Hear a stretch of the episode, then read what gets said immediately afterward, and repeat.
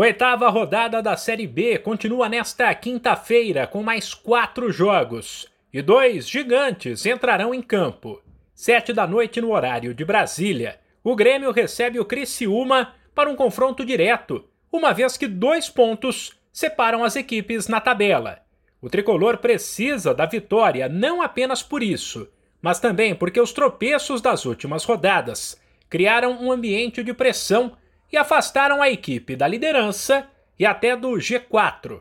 Por falar em liderança, o outro grande que joga nesta quinta pensa lá em cima, no topo da tabela. Nove e meia da noite, o Vasco visita o Guarani, que luta contra o rebaixamento.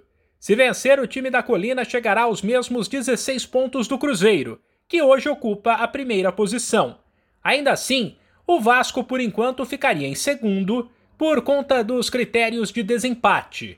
Também nesta quinta-feira, o Vila Nova recebe a Chapecoense às 7 e às 9h30 vai rolar mais um confronto direto, esse contra a Degola, entre Náutico e CSA. A oitava rodada da Série B continua na sexta-feira com mais duas partidas. Sete da noite, o Brusque recebe o Tombense.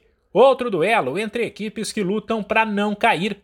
E às nove e meia, o Bahia, que começou bem, foi líder, depois somou alguns tropeços e caiu na tabela, recebe a Ponte Preta.